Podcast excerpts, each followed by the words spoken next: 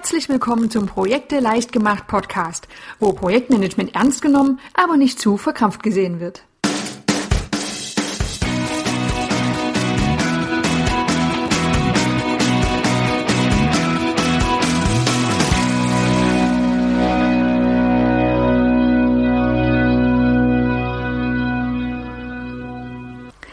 Hallo und herzlich willkommen zur nächsten Folge des Projekte leicht gemacht Podcasts.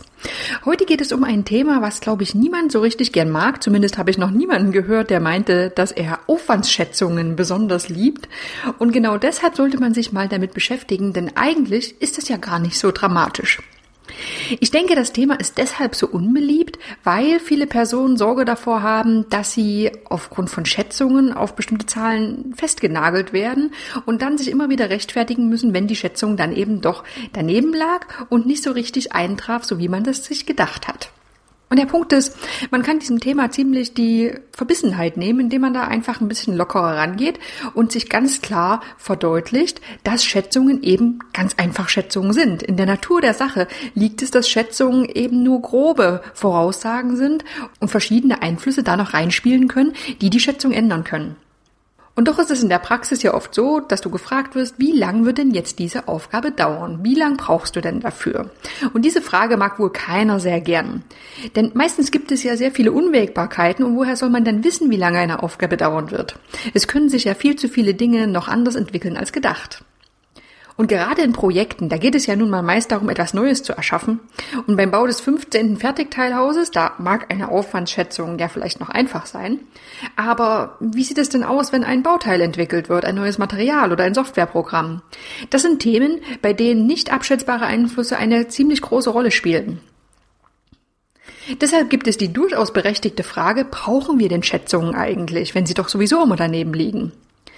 Es gibt die sogenannte No Estimates Bewegung, also keine Schätzung, und die beschäftigt sich genau mit dieser Problematik. Und Vertreter dieser Bewegung, die gehen davon aus, dass Schätzungen im besten Falle ungenau und im schlechtesten Fall schädlich für das gesamte Projekt sind. Schätzungen werden meistens nur durchgeführt, weil eben zum Beispiel der Auftraggeber oder der Kunde eine gewisse Zahl wissen möchte. Aber nicht, weil das Projektteam oder der Projektleiter der Meinung ist, dass er diese Schätzung unbedingt braucht. Er würde auch ohne diese Schätzung zum Ziel kommen. Also die Fragestellung der No-Estimates-Bewegung, die sind durchaus plausibel, aber dummerweise wird es eben in vielen Projekten verlangt, dass zumindest grobe Aufwände vorausgeschätzt werden. Sei es um ein Projektbudget in einem Unternehmen zu beantragen oder auch um externe Finanzmittel für ein Start-up-Projekt zu beschaffen. In vielen Fällen kommt man nun mal einfach nicht drum rum. Und deshalb ist es auf jeden Fall sinnvoll, grundlegende Schätzmethoden zu kennen, um im Ernstfall angemessen reagieren zu können. Jetzt schauen wir uns mal an, welche Schätzmethoden in der Praxis helfen können. Ich werde vier grobe Schätzmethoden ansprechen. Vielleicht werde ich demnächst in separaten Podcasts oder Artikeln nochmal auf einzelne Schätzmethoden genauer eingehen. Dieser Podcast ist jetzt eher ein Überblick über verschiedene Methoden. Wir beginnen mit der ersten Methode, das ist die Expertenschätzung. Ganz typisch ist es ja, dass du deshalb nicht gern schätzt, weil du dich mit dem Thema nicht so gut auskennst. Und das ist als Projektleiter auch gar nicht ungewöhnlich. Denn es gibt schließlich auch genügend Fachleute, die viel tiefer in den inhaltlichen Themen drinstecken. Der Ansatz der Expertenschätzung ist also, fragen wir doch mal jemanden, der sich damit auskennt. Und das ist eine ziemlich naheliegende und gebräuchliche Schätzmethode. Zwei Beispiele dazu. Vielleicht hat ein Mitarbeiter ein ähnliches Modul auf Basis dieser bestimmten Datenbanktechnologie schon einmal entwickelt und kann die Komplexität einschätzen. Er ist Experte in dieser Technologie. Oder, zweites Beispiel, ein Mitarbeiter kennt bestimmte Produktionsabläufe in- und auswendig und kann Aufwände für experimentelle Versuche ziemlich gut abschätzen. Auch er ist ein Experte und den kann man fragen. Wenn du dir also nicht sicher bist, dann suche dir einfach Leute, die sich genau mit diesem Thema auskennen. Das, und das ist auch schon der erste Tipp. Stelle sicher, dass der Experte auch wirklich besser ist als du. Ist er das nicht, kannst du trotzdem seine Meinung abholen, solltest sie aber dann doch nochmal ziemlich genau bewerten. Der zweite Tipp, frage, wenn möglich, mehrere Experten. Denn schließlich gibt es auch immer unterschiedliche Persönlichkeiten. Du wirst von einem vorsichtigen Menschen eine andere Schätzung als von einem Draufgänger bekommen. Und der dritte Tipp, wähle als Experten möglichst eine Person aus, die auch im Projekt mitarbeiten wird. Das kann die Qualität der Schätzung verbessern, ganz einfach, weil er sich schon viel mehr verbunden fühlt mit dem Thema und mit dem Projekt. Das war die erste Schätzmethode, die Schätzmethode der Expertenschätzung. Nehmen wir die zweite. Das ist ebenfalls eine sehr verbreitete und wirklich sehr intuitive Methode. Der Ansatz ist ganz einfach. Wir nutzen unsere Erfahrungen und nutzen diese für neue Schätzungen. Das wird jetzt ganz plastisch, wenn wir die Beispiele anschauen. Vielleicht hat ein Mitarbeiter im letzten Jahr die Weihnachtsfeier organisiert und kann basierend auf diesen Erfahrungen auch die Aufwände für die neue Weihnachtsfeier schätzen. Zweites Beispiel. Ein anderer Mitarbeiter hat schon drei Bauprojekte des sehr ähnlichen Typs geleitet und kann die Erfahrungen in die neuen Schätzungen einbringen. Tipps zu dieser Analogiemethode. Die Methode eignet sich naturgemäß besonders dann, wenn die Projekte einen ähnlichen Inhalt haben und auch ähnliche Größe und Komplexität. Ist die Größe unterschiedlich, dann kann man in einigen Fällen durchaus extrapolieren, aber man muss ein bisschen aufpassen, dass man eben nicht die Angaben oder die Schätzung eins zu eins übernimmt. Und der zweite Tipp zur Analogiemethode. Erfahrung und Fehleinschätzung im abgelaufenen Projekt sollten natürlich für die neue Schätzung berücksichtigt werden. Es bringt also nichts, die alte Schätzung einfach wieder zu verwenden, sondern man sollte schon nochmal schauen, ob diese Schätzung überhaupt richtig lag oder zumindest in die Nähe kam und welche Faktoren man vielleicht bei der neuen Schätzung mit einfließen lassen sollte. Das waren die ersten beiden Schätzmethoden, sehr intuitiv, Expertenschätzung und Analogiemethoden. Jetzt geht es ein bisschen analytischer zur Sache und zwar mit dem sogenannten Bottom-up-Ansatz. Der Ansatz ist hier, ich überlege, was alles zu tun ist, schätze die Aufwände für die kleinen Aufgaben und summiere dann alles auf zu einem großen Aufwandsbrocken. Und hoffe natürlich, dass am Ende keine völlig utopische Summe herauskommt. Klar ist, für diese Schätzmethode muss der Umfang des Projektes schon recht klar und strukturiert sein. Zum Beispiel nach der Untergliederung eines Projektes in Teilprojekte und Arbeitspakete in einem Projektstrukturplan. Wenn dieser Plan noch nicht vorliegt, diese Arbeitspakete, dann ist es natürlich schwierig, für diese einzelnen Elemente auch eine Schätzung vorzunehmen. Kleines Beispiel. Wenn ich nicht genau weiß, wie lange ich für das gesamte Haus brauche, dann unterteile ich mein Projekt, mein Hausbauprojekt, doch einfach in leicht verdauliche Häppchen und überlege, wie lange es wohl dauern wird, die Baugrube auszuheben und das Dach zu decken. Und am Ende werden dann diese ganzen Einzelaufwände aufsummiert.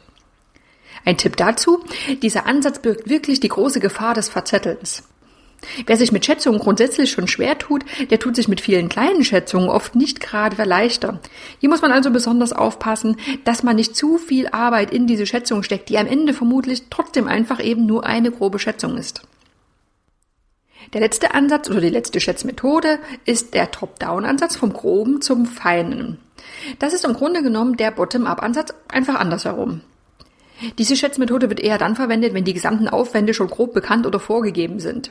Der Ansatz lautet hier, ich unterteile den Gesamtaufwand auf die Einzelbereiche meines Projektes und prüfe dann, ob die Zahlen so halbwegs Sinn ergeben. Kleines Beispiel.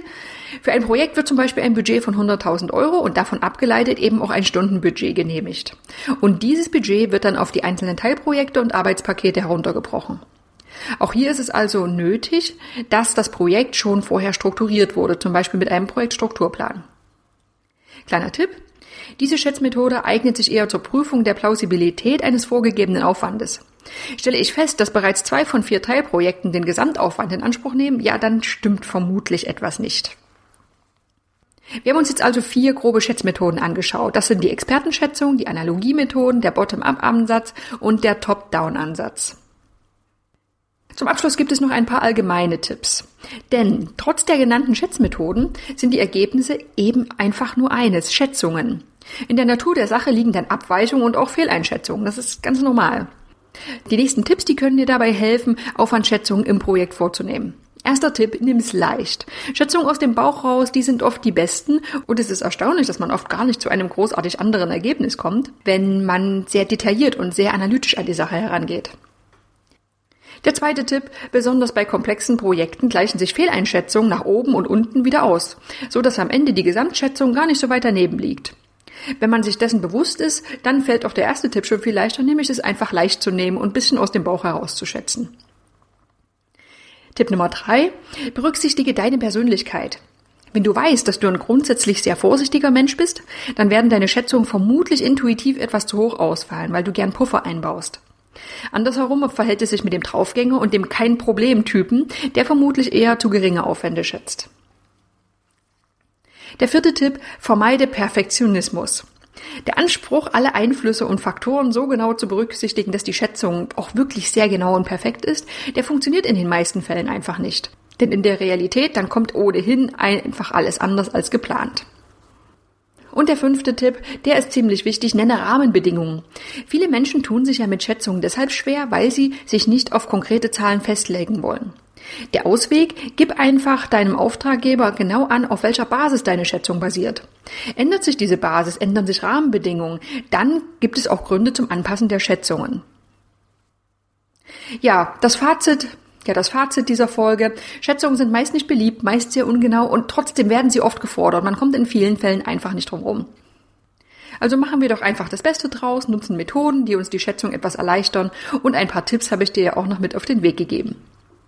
Ich hoffe, diese Tipps helfen dir ein wenig bei deiner nächsten Aufwandschätzung und ich würde mich freuen, wenn ich von deinen Erfahrungen höre. Vielen Dank für deine Zeit und wir hören uns in der nächsten Woche. Ich freue mich immer über Kommentare und Anregungen, die du an andrea.projekteleichtgemacht.de schicken kannst.